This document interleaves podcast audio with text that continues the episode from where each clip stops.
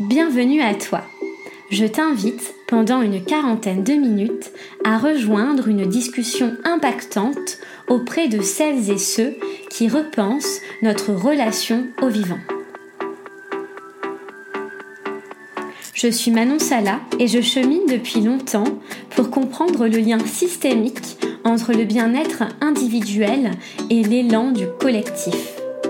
Alors, es-tu prêt, prête à m'accompagner dans ce jeu de pistes afin de semer ensemble les indices vers une nouvelle conscience?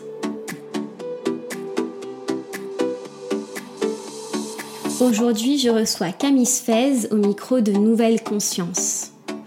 Camille Sfez est une femme inspirante dont les mots m'accompagnent depuis quelques années déjà. J'ai découvert Camille à travers ses livres, La puissance du féminin d'abord, puis Vulnérable, paru tous deux aux éditions Le Duc. Dans ses écrits, Camille explore les profondeurs de la féminité et l'impact du système patriarcal dans la construction de son identité. Camille Sfez rayonne d'une douceur joyeuse qu'elle répand dans ses cercles de femmes ou encore dans ses formations. Dans cet épisode, nous explorons la multiplicité du féminin. Nous nous questionnons sur ce qui fonde nos vies de femmes et d'êtres humaines. Nous tentons aussi de questionner le sensible, non comme une énigme à résoudre, mais comme un chemin, un processus à la fois lent et profond, parfois douloureux, de rencontre à soi et à l'autre. Je vous souhaite une très bonne écoute et vous souhaite également d'honorer un peu plus chaque jour la beauté dans votre vulnérabilité. Camille Sfez. Bonjour Manon. Bienvenue au micro du podcast Nouvelle Conscience. Merci d'être parmi nous aujourd'hui. Merci de m'inviter à ton micro. Merci de m'accueillir chez toi dans ton beau salon euh, lumineux. Je te propose pour commencer de te présenter pour les auditeurs et auditrices qui ne te connaîtraient pas, euh, avec le cœur et en conscience, s'il te plaît. Oui, alors euh, je crois qu'avant tout, je suis une femme qui cherche à euh, participer, contribuer à un monde justement où l'ouverture de cœur serait un moteur. Euh, je me souviens qu'il y a longtemps, je m'étais vraiment euh, formulé ça intérieurement comme, je sais pas si c'est une mission, c'est peut-être un peu grandir les choses comme ça, mais en tout cas quelque chose qui serait, euh, qui est vraiment important pour moi. Et aider les gens, enfin déjà arriver moi, aider les gens à être dans le cœur, bah ça passe par un processus d'écoute intérieure, d'intériorité que moi je propose dans différents espaces, on va dire. D'abord en tant que psychologue, donc dans des espaces thérapeutiques, euh, en face à face. Et puis aussi dans des espaces euh, dont on va reparler sûrement, qui sont les cercles de femmes, mhm. qui sont vraiment des espaces d'écoute où on se connecte à son intériorité, à son cœur. Euh, voilà, donc c'est principalement ces deux choses qui pourraient me définir. et puis je suis aussi l'autrice de deux livres. La puissance du féminin est vulnérable, mais peut-être ça aussi, on va en reparler. Oui, oui, oui, tout à fait. Merci. Euh, Camille, tu as beaucoup euh, réfléchi, travaillé, écrit sur la vulnérabilité notamment. Euh, mm. notamment la vulnérabilité en tant que femme, mm. surtout aussi. c'est quoi pour toi être vulnérable? La vulnérabilité, ça s'apparente à de la fragilité. Mm-hmm. Et en même temps, ça sous-entend qu'il y a un extérieur qui peut être dangereux ou qui peut être menaçant, je dirais. Et donc cet état de vulnérabilité, c'est un état dans lequel on se sent à la merci d'un extérieur, que ce soit d'événements extérieurs, d'un autre, euh, qui nous met dans une forme de tremblement intérieur. Euh, et je dirais que souvent, cette vulnérabilité, en fait, elle est, présente constamment à chaque instant de nos vies, mais on a, euh, la société nous, nous, nous apprend à la masquer, ce sentiment de vulnérabilité, nous apprend à être fort, à tenir, à, etc.. Et du coup, moi, ce qui m'intéresse, c'est ce que ça ouvre de se reconnecter à sa fragilité. Euh, pas du tout pour s'y complaire ou, évidemment, mais plutôt parce que je crois que c'est la porte aussi d'une plus grande sensibilité en fait, d'accepter d'être touché par ce qui nous environne et euh, voilà ce que ça ce que ça permet en fait pour chacun. D'accord. Mm. Tu nous invites notamment à être gardienne du seuil de cette mm. euh, peut-être de cette vulnérabilité de plusieurs mondes. C'est que représente pour toi ce seuil? Oui, en fait, en, réfléchissant, bah, à la fois, j'ai écrit ce livre donc euh, en 2021. Euh, suite à déjà un grand sentiment de vulnérabilité dans ma vie personnelle et puis euh, aussi bah, de ce que j'observais justement dans les espaces que je propose, de cercles de femmes et autres. Et je me suis rendu compte qu'en fait, quand, ce moment où on rentre en contact avec notre vulnérabilité, avec ce sentiment de se dire, bah, en fait, non, je peux pas me protéger de tout, ou je suis blessée par quelque chose ou par quelqu'un, euh, c'est souvent un moment où il y a un basculement possible, où il y a une ouverture en fait possible. Il à la fois c'est quelque chose qui nous fait très peur, donc on va tout faire pour euh, le mettre de côté, ce sentiment. Et en même temps, quand bah, on n'arrive plus à le mettre de côté et qu'on est en contact avec euh, cet état intérieur, ça ouvre quelque chose. Et en ça, je trouve que c'est un seuil. Et justement, bah, on va pouvoir parler de ce que ça ouvre, mais il y a aussi beaucoup de choses qui nous échappent en fait à ce moment-là. Et donc c'est pour ça que c'était pas c'est pas ok, j'accepte d'être vulnérable, donc je vais gagner quelque chose. C'est juste que je m'approche d'un endroit à l'intérieur de moi euh, qui est un point de bascule en fait ou une mhm. ouverture. Une ouverture vers quoi? Alors bah du coup euh, probablement des choses qui nous échappent et j'ai envie de le dire d'abord, c'est-à-dire que voilà, euh, je sais pas avant de m'ouvrir ce que je vais gagner hmm. à accepter ma vulnérabilité et ça je pense que c'est vraiment important.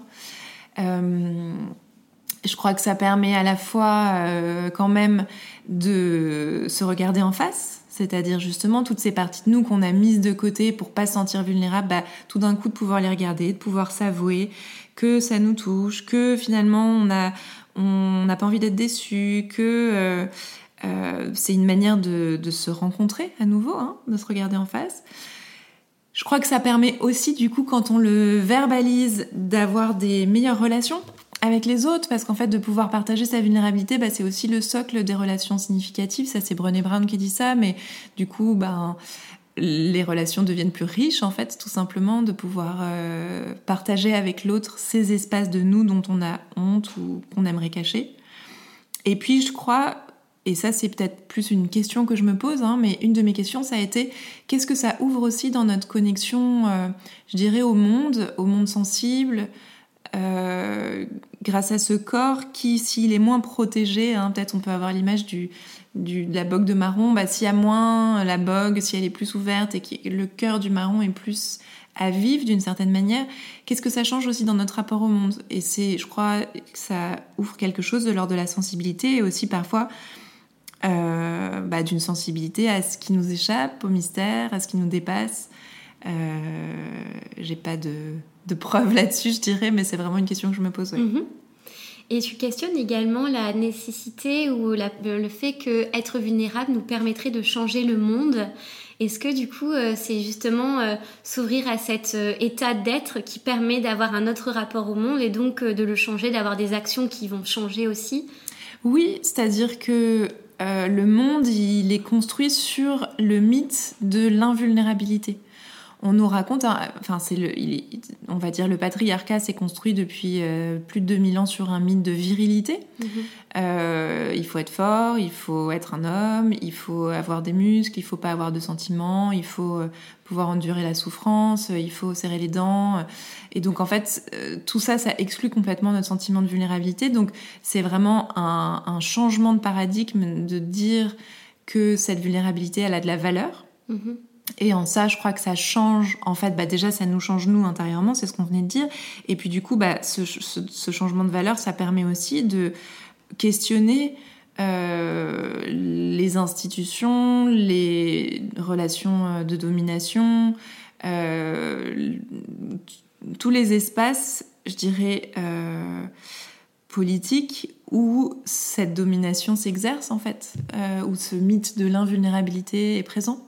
Euh, et quand ça, ben oui, je crois que c'est le monde de toute façon. Enfin, moi je le nomme avec ces mots-là, mais ce monde, cet ancien monde, il est vraiment en train de s'écrouler. Et donc voilà, je dirais avec mon filtre à moi, ça parle de vulnérabilité, mais on mhm. pourrait en parler d'une autre manière aussi. D'accord. Mm. Tu parles dans ton autre livre, La puissance du féminin, euh, de blessures collectives. Et mm. euh, tu nous invites à les guérir aussi. Donc, euh, mm. est-ce que ce sont ces blessures qui sont aux racines finalement de cet ancien monde?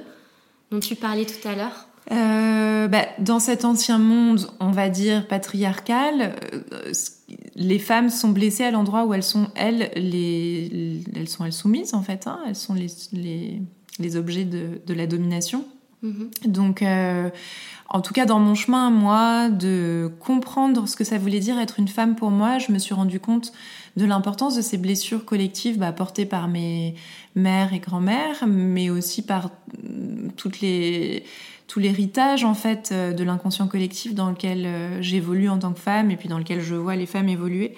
Euh, je crois que ce que je disais à l'époque, enfin c'était déjà, ça faisait déjà 50 ans qu'on le disait, mais je veux dire, aujourd'hui ça paraît encore plus évident, mais donc cette posture de soumission où en fait c'est pour ça aussi que dans mon livre j'ai choisi ce terme de puissance, c'est-à-dire que en fait la puissance des femmes aujourd'hui après MeToo, euh, il y a quelque chose qui est presque banalisé, je dirais, avec euh, bah l'essor en fait de cette nouvelle vague du féminisme, etc. C'est évident que ces deux mots vont ensemble, et pourtant ça n'a pas été le cas dans l'histoire. Euh, et donc c'est à cet endroit-là, du manque de puissance, de la posture, enfin ou de l'état de victime, mm-hmm. euh, mais aussi de l'état de soumission que qu'en tant que femme, on porte cette, euh, cet inconscient hmm. collectif, quoi, ces blessures collectives. Hmm. Mais ce dont tu parles aussi, c'est que ces blessures vont aussi toucher les hommes. Finalement, c'est un féminin au sens large. Est-ce que tu peux nous en dire un peu plus, s'il te plaît, sur euh, cette part de féminin que chacun, chaque être humain porte en lui-même? Oui, c'est difficile euh, de parler de ça parce que je crois, en tout cas, quand j'ai écrit mon livre La puissance du féminin, j'avais vraiment idée que euh, le féminin, c'est une polarité à l'intérieur de nous, comme tous les couples euh, d'opposés, yin et yang, masculin, féminin. Euh, et puis que bah, ça vient aussi de cette, on va dire, de, la pensée de Jung qui parle de l'animus et de l'anima. Donc l'animus étant le masculin de la femme et l'anima étant le féminin de l'homme. Et, et je crois qu'en fait, c'est difficile. Enfin, ça mériterait d'être vraiment précise sur de quoi on parle. Euh, parce que parler d'anima pour un homme, c'est pas la même chose que de parler de son énergie yin, par exemple. Mhm. Euh, et donc, euh, je me suis rendu compte qu'en fait, d'utiliser ce terme féminin, ça mettait de la confusion sur de quoi on parle. Mhm. En tout cas, j'aime beaucoup la définition d'Annick de Souzenel qui dit le féminin, c'est ce qui nous permet d'aller à la rencontre du mystère des choses. C'est la dimension de nous, on va dire, d'une forme de réceptivité euh, qui concerne les hommes et les femmes. mais c'est comme si, en fait, dans ma recherche, c'était important de plus parler du féminin des hommes parce que je sais pas vraiment de quoi on parle quand on dit ça. Mhm. Par contre, le fait que le système patriarcal ait blessé les femmes et blessé les hommes aussi, ça c'est une évidence euh, à la fois dans cette injonction à mhm. la virilité euh, et donc de toutes les conséquences terribles qu'il pourrait y avoir pour un homme à pas être viril justement, à pas mhm. être dans cette posture de ne pas pleurer, de tenir, d'être fort. Euh, je pense là à une pièce que j'ai vue il y a très peu de temps qui s'appelle La tendresse, où on entend justement les hommes euh, bah, parler du poids que ça a aussi pour eux, mhm. euh, quand on, dans tous les moments où ils ne collent pas à ce mythe-là de la virilité. Donc je crois qu'en fait on est vraiment blessé collectivement et, et qu'il n'y a pas, en tout cas quand on travaille sur, ces, sur cet héritage collectif, euh, peut-être que c'est pas à propos de, trouver des bourreaux en fait ou des, ou des persécuteurs, mais plutôt de voir euh, l'impact que cet héritage, euh, la présence de cet héritage pour nous, hein, l'impact que ça a dans notre vie, mhm. euh, pour essayer de bah voilà détricoter ça et puis de sortir de, de cette posture. Oui. Donc euh, peu importe le genre, finalement, c'est une invitation à se rencontrer soi et, à prendre conscience finalement euh, de ce qui est au cœur du système pour euh, éventuellement changer sa façon de se comporter dans ce système. Oui, et, et c'est pas peu importe le genre parce que c'est justement une question de genre, c'est-à-dire si je me reconnais, là je parle de ceux qui se reconnaissent dans leur genre, hein, si je me reconnais dans mon genre, que je sois homme ou femme, je porte cet héritage. Femme, je porte l'héritage de la soumission, homme, je porte l'héritage de la domination. Mm et, en même temps, évidemment, avec toute cette, palette de... Euh, on n'est pas du tout une caricature de l'un ou l'autre pôle, on est un mélange de tous les ventailles entre les deux. Donc, euh, mais je crois que c'est vraiment l'héritage du genre euh, et de la posture que les hommes et les femmes ont pris pendant des milliers d'années. D'accord. Et ça, du coup, ça peut avoir un impact sur les êtres humains aujourd'hui dans leur façon d'être au monde. Oui, exactement. Bah, par exemple, ce que je disais là, ces hommes qui, euh, ne vont pas oser d'une certaine manière exprimer une forme d'agressivité parce que ça pourrait être tout de suite faire référence pour eux à une posture de bourreau et mhm. donc qui seraient des hommes qui seraient un peu auto-limité, je dirais, dans, une, dans l'expression d'une forme de puissance, ou à l'inverse, des hommes qui, euh, n'arrivant pas à coller à ce mythe euh, du mec euh, macho, gros bras, se sentiraient moins hommes. Enfin, évidemment, il peut y avoir plein de, plein de mhm. manifestations, en fait. Oui, oui, oui. Et justement, tu proposes euh, des cercles de femmes.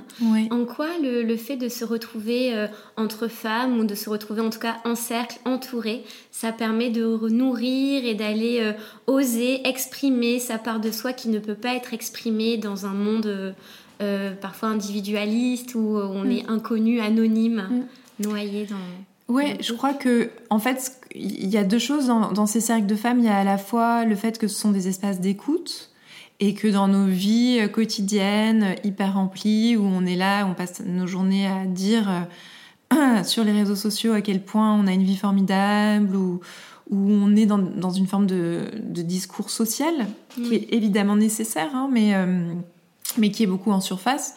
Euh, ces cercles de parole, c'est déjà avant tout des, des, des, endroits où on peut avoir trois heures pour soi dans la semaine ou dans le mois pour justement entendre ce qui se passe sous la surface en fait. Donc regarder euh, toutes les parts de nous qu'on laisse de côté dans notre quotidien parce qu'on n'a pas le temps de se poser la question de comment on va finalement ou que c'est trop douloureux ou, ou qu'il y a des choses dont on a complètement conscience, on sait que cette tristesse par exemple elle est là mais que je peux pas la formuler autour de moi parce que bah, mon entourage, mes proches, mes amis, mes collègues ne peuvent pas entendre la douleur que j'ai de tel ou tel événement. Donc en fait c'est vraiment des espaces où on peut se connecter à soi.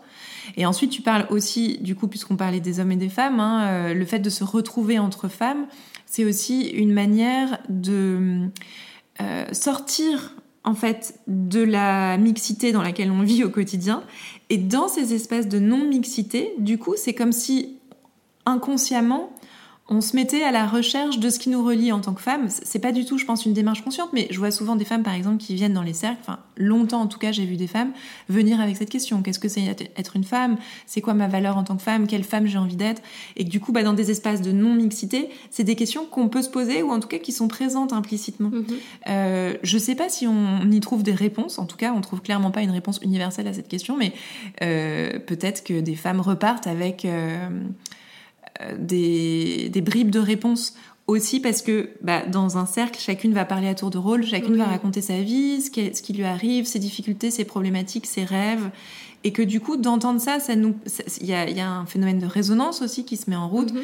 qui fait que bah, on va, ça va nous permettre de regarder aussi chez nous quels sont euh, les rêves, les difficultés, etc. etc. Mhm. Est-ce que ça revient aussi peut-être à remettre en place une pratique euh, racine, en fait, des peuples racines qui se réunissent en cercle au sein d'une tribu, d'une communauté, et qui osent parler de tout ce qui les traverse sans faire de différence entre je vais bien, je vais mal, mais comme un tout?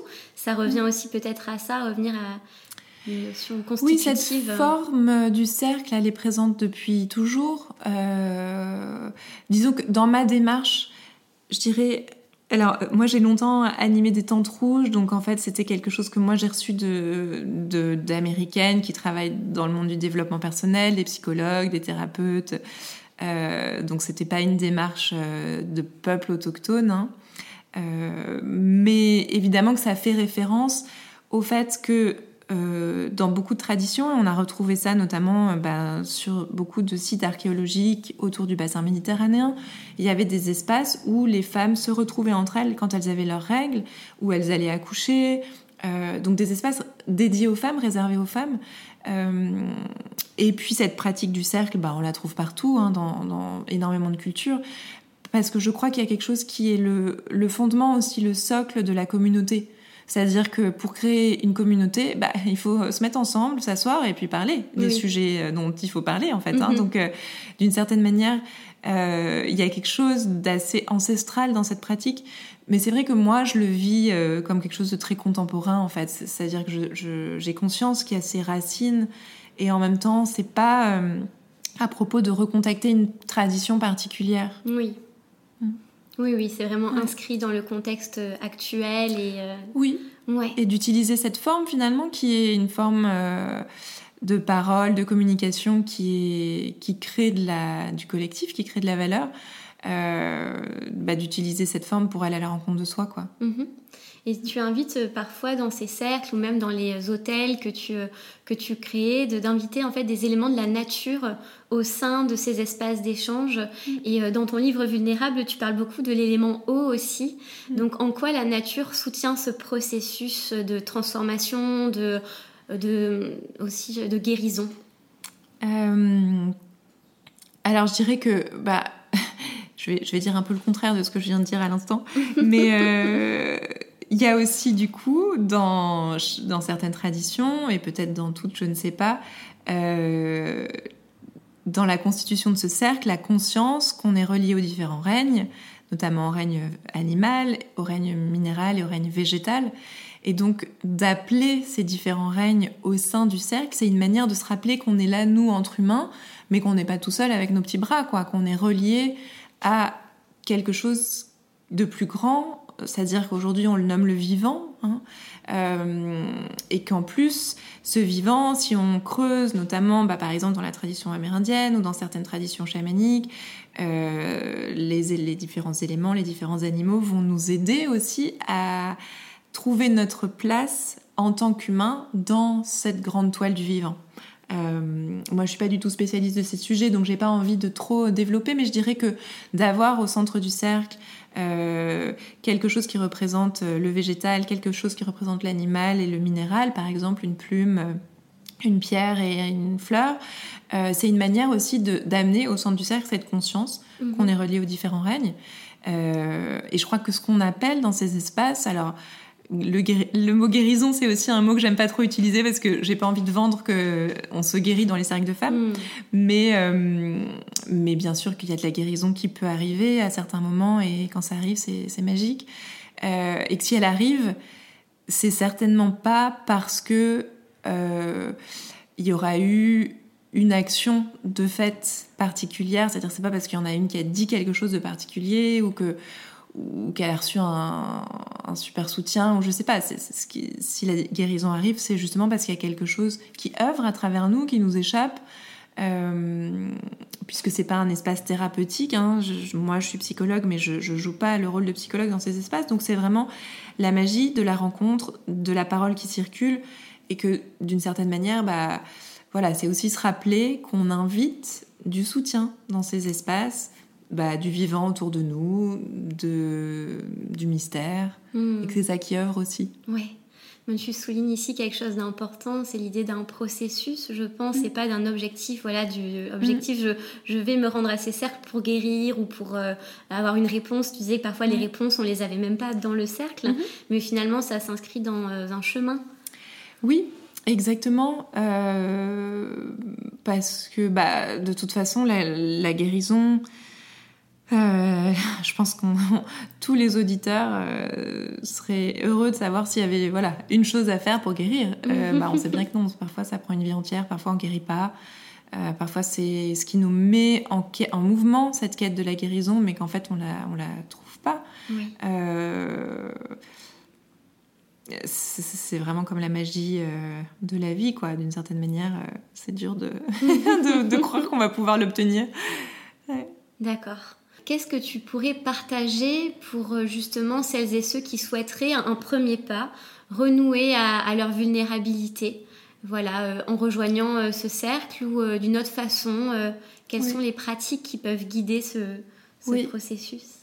Ben, Je crois que la première pratique, c'est vraiment de se mettre à l'écoute de soi, c'est-à-dire de trouver des espaces dans, sa journée ou dans sa semaine où on peut s'asseoir, et euh, prendre 10 euh, ou 15 minutes pour aller écouter avec curiosité justement ce qui, ce qui tremble à l'intérieur, ce qui, ce qui doute, ce qui est en colère, ce qui, euh, ce qui ne veut pas, ce qui a peur, finalement toutes ces émotions qu'on trouve inconfortables et qu'on va rejeter.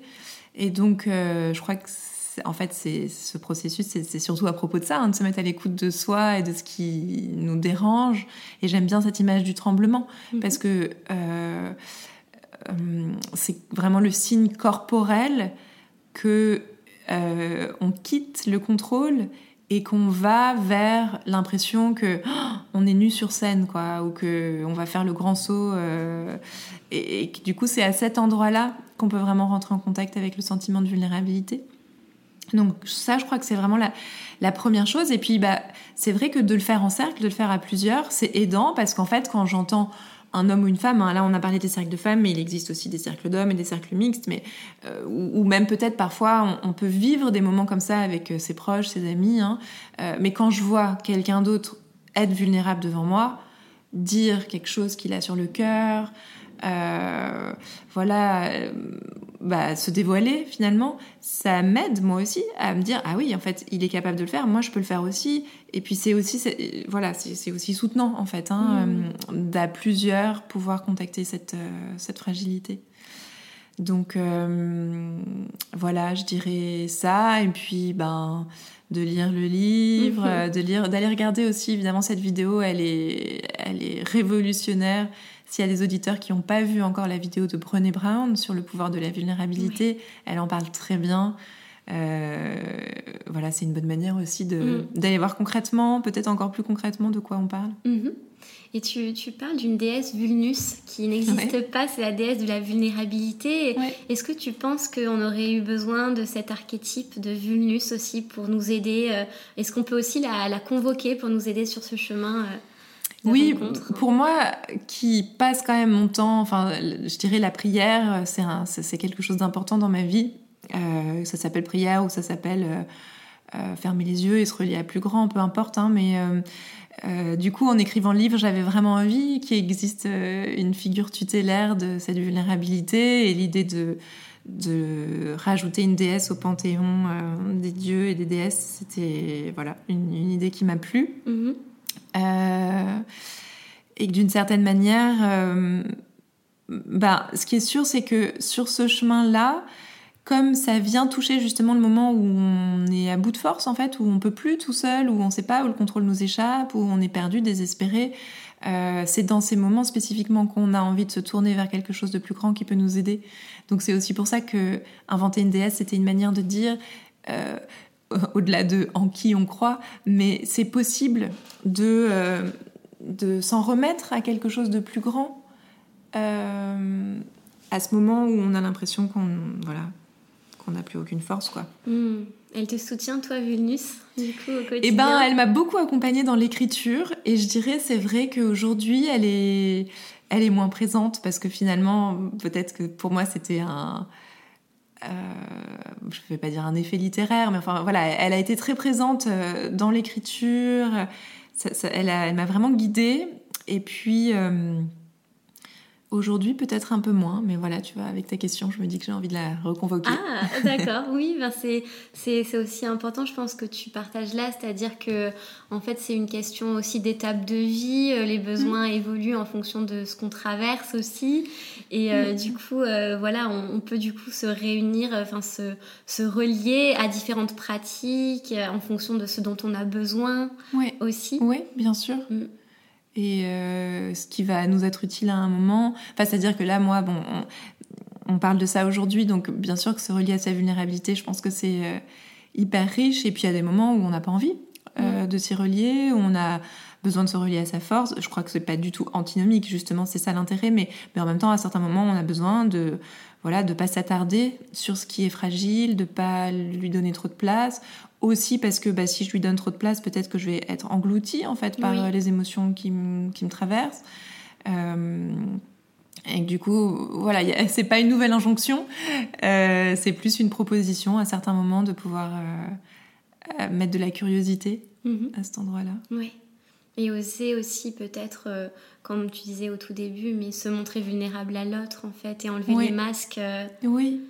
Brené Brown dit ça, peut-être je viens de le dire, mais que c'est euh, au cœur des relations humaines significatives de cette capacité à se montrer vulnérable, c'est-à-dire à dire je t'aime en premier, à dire à l'autre j'ai un cancer, à voilà, pouvoir euh, avouer en fait à l'autre euh, je te déteste, enfin je sais pas si c'est vraiment quelque chose qu'on avoue à quelqu'un, mais, mais voilà, de pouvoir dire des choses en fait qu'on qu'on s'autorise pas à dire, dont on a honte, parce que je le vois beaucoup dans, la clinique avec les gens que j'accompagne, avec mes patients. on a l'impression, par exemple sur ce je te déteste, hein, que bah, si on est en relation avec quelqu'un, si on aime quelqu'un, on doit que voilà avoir de la gratitude pour cette personne. Mm. Ou ou vis-à-vis de la vie, enfin peu importe. Hein. En fait, finalement, euh, le sentiment de vulnérabilité, il nous met aussi en contact avec notre complexité. Mm. Euh, on n'est pas l'un ou l'autre, les choses sont pas noires ou blanches, c'est pas je suis fort et donc je suis pas fragile. Non, je suis fort et fragile en même temps et vulnérable en même temps. Et, en fait, c'est ça qui. Enfin, on est toujours cette paire d'opposés, quoi. Oui. Et est-ce que peut-être euh, cette vulnérabilité vient aussi convoquer des grandes peurs comme celle du rejet, de l'abandon, euh, en osant être soi-même hein, Qu'est-ce qui va m'arriver? Est-ce que mm. je vais quand même être intégrée dans le groupe, être acceptée telle que je suis? Oui, tout à fait. Et ça, c'est vraiment quelque chose qui me touche beaucoup dans les cercles, justement, des femmes qui, qui disent, en fait, après vous avoir avoué ça, vous continuez, je sens que vous continuez à me regarder de la même manière.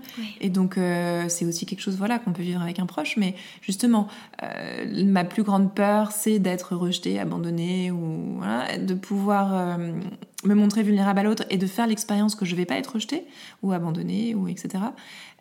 c'est très soutenant, en fait. Hmm. Et peut-être euh, que dire à, celle ou à celui qui n'accepte pas en face notre vulnérabilité, puisque j'imagine que ça peut aussi gêner le fait de se dévoiler. Euh, c'est pas euh, une façon d'être qui est habituelle. Et donc, est-ce que ça, voilà, tu pourrais partager un, oui, parce que euh, je pense que c'est important aussi de choisir auprès de qui on se montre vulnérable. Le but, c'est pas de se montrer vulnérable face à n'importe qui, parce que ça, c'est de l'inconscience et qu'on a besoin aussi bah, de discernement, euh, de savoir, euh, voilà, à qui en fait on va livrer ça, cette fragilité. Et parfois, on peut la livrer à bon escient à quelqu'un qui ne sait pas quoi en faire, mais en fait, il y a rien à en faire. Il y a simplement à être là. Souvent, face à un proche, par exemple euh, votre meilleur ami qui euh, euh, vous dit qu'il est hyper triste, bah vous avez envie de lui donner un conseil, de lui remonter le moral, de sortir boire un verre, de lui donner un numéro de thérapeute. Bon, en fait, tout ça, c'est pas de l'écoute. Hmm. Ce dont on a besoin quand on se sent vulnérable, mais même dans n'importe quelle émotion, hein, je dirais, on a besoin d'être entendu, hmm. c'est-à-dire d'avoir quelqu'un qui nous dit je te vois, tu es triste, tu es désespéré, tu es foudrage, hmm. et en fait rien d'autre finalement. Et c'est souvent notre notre propre peur d'être en contact avec notre vulnérabilité qui nous fait trouver des solutions pour l'autre alors que l'autre il a rien demandé, il a juste envie hmm. qu'on l'écoute quoi. Ouais. Ouais, ouais, ben ça revient à ce que tu disais, quand l'autre se livre, euh, la personne en face, en fait, euh, est, enjointe, elle aussi, à accepter ça et à reconnaître la vulnérabilité qui la traverse, euh, hmm. de voir en face la personne qu'elle aime, se sentir, enfin voilà, en colère, avoir de la tristesse, de la douleur. Oui, oui. Et est-ce qu'il se peut qu'il y ait des personnes qui n'aient justement pas cette euh, sensibilité à la vulnérabilité, avoir un mur et... Oui, bien sûr, il y en a. Euh, on va pas parler de, psychologie clinique ici, mais bien sûr qu'il y a des gens qui sont pas capables en fait d'empathie, qui sont pas capables de, comprendre, ou alors des gens pour qui euh, voir la vulnérabilité de l'autre, ça va tellement leur renvoyer hmm. le fait qu'ils n'ont pas accès à leur propre vulnérabilité, ça va les renvoyer du coup, là je peux penser, je peux imaginer à des vécus d'enfance où on leur a interdit d'être vulnérables, où ils se sont construits avec une énorme carapace, et donc du coup c'est impossible en fait d'accueillir la vulnérabilité de hmm. l'autre. C'est pour ça que c'est important de savoir à qui on la partage. Et peut-être, est-ce qu'il y a une façon de la partager? Enfin, je, pense aux messages, tu vois, euh, c'est vrai qu'on est une, génération qui communique beaucoup par texto, par WhatsApp, message audio.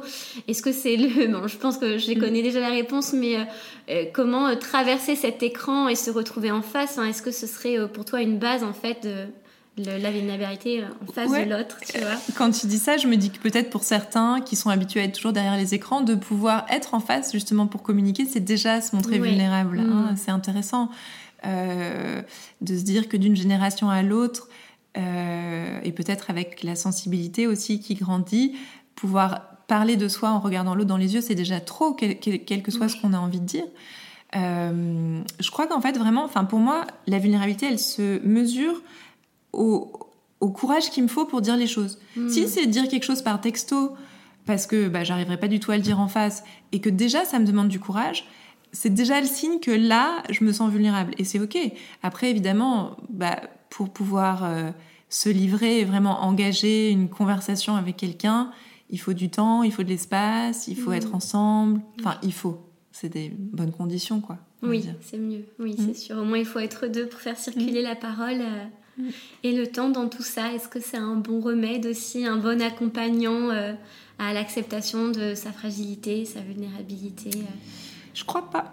Ah enfin, c'est-à-dire que, en tout cas, là aussi, c'est vraiment mon expérience. Hein je crois que moi, dans ma vie, j'ai vécu voilà plusieurs moments de grande vulnérabilité. Et puis quand on traverse un moment, on se dit, oh, en fait, ça y est, je, c'est bon, je l'ai accepté ma vulnérabilité. Euh, je me sens tellement plus solide de, savoir que j'ai survécu en fait à ce qui s'est passé.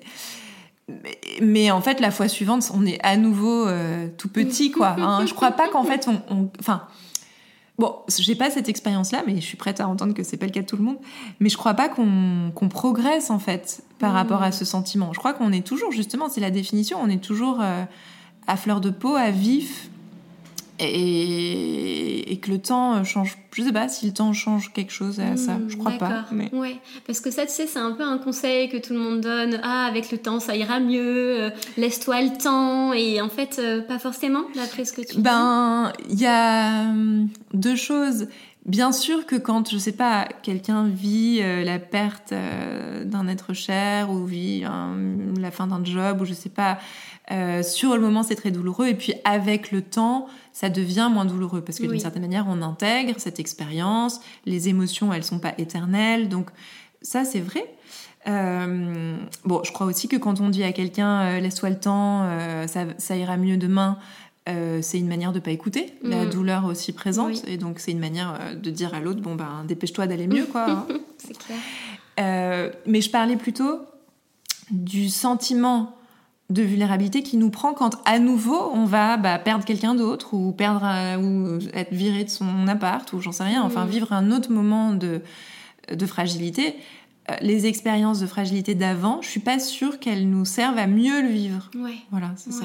D'accord. Je sais pas ouais ben merci Camille Merci à toi Manon. Comment on peut te suivre, rejoindre un groupe? Tu proposes aussi des programmes en ligne Oui, alors, euh, bah, me suivre principalement, c'est vrai, sur Instagram et via la newsletter, qui est donc on peut s'inscrire sur mon site, hein, camisfes.com. Euh, c'est vraiment les deux vecteurs avec lesquels je communique le plus. Et puis oui, euh, si bah, ça vous intéresse, j'ai créé un programme en ligne autour de la vulnérabilité sur trois mois où il y a toutes les semaines des vidéos, euh, et puis des ateliers qui sont proposés pour euh, aller à la rencontre en fait de nos fragilités, apprendre à les chérir. Donc c'est aussi une mhm. manière. Euh, et après, après avoir suivi des cercles avec toi et ce programme, on peut rejoindre également des formations, il me semble, pour également animer des cercles de femmes. Oui, alors après, du coup, au-delà de ça, bon, cette année, c'est un petit peu en pause, mais toutes ces dernières années, j'ai aussi animé des stages et des retraites.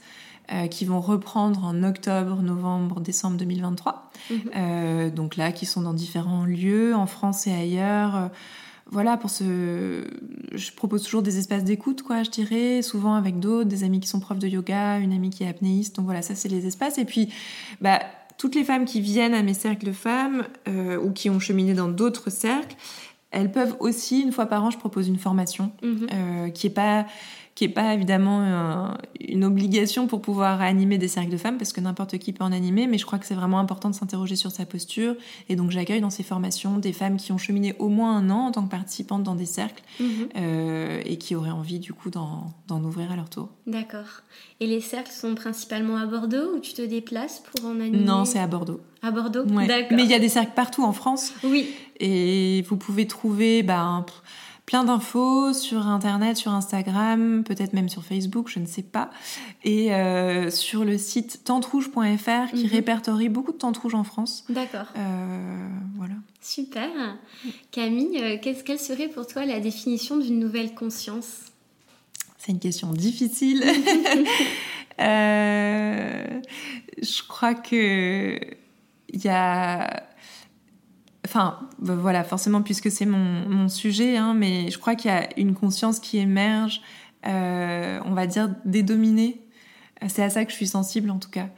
Euh, de, des marginaux, de, et que de plus en plus, en fait, euh, en tant que minorité, on va dire, et quelles que soient ces minorités, on trouve des espaces de libération de la parole, notamment bah, via Internet et les réseaux sociaux. Hein. Et donc, je dirais que de ces minorités-là, euh, émerge une nouvelle conscience, c'est-à-dire qui sort en fait de cette conscience, euh, enfin de ce système de domination qui s'exerce à plein niveau, et que de notre vécu de minorité, on a beaucoup d'enseignements à transmettre au, collectif. Et puis ce qui est intéressant, c'est que là, quand je parle de ça, bah moi, par exemple, je suis une femme blanche, donc je suis quand même dans la majorité, on va dire, des blanches en France, mhm. même si je suis une femme plutôt une minorité.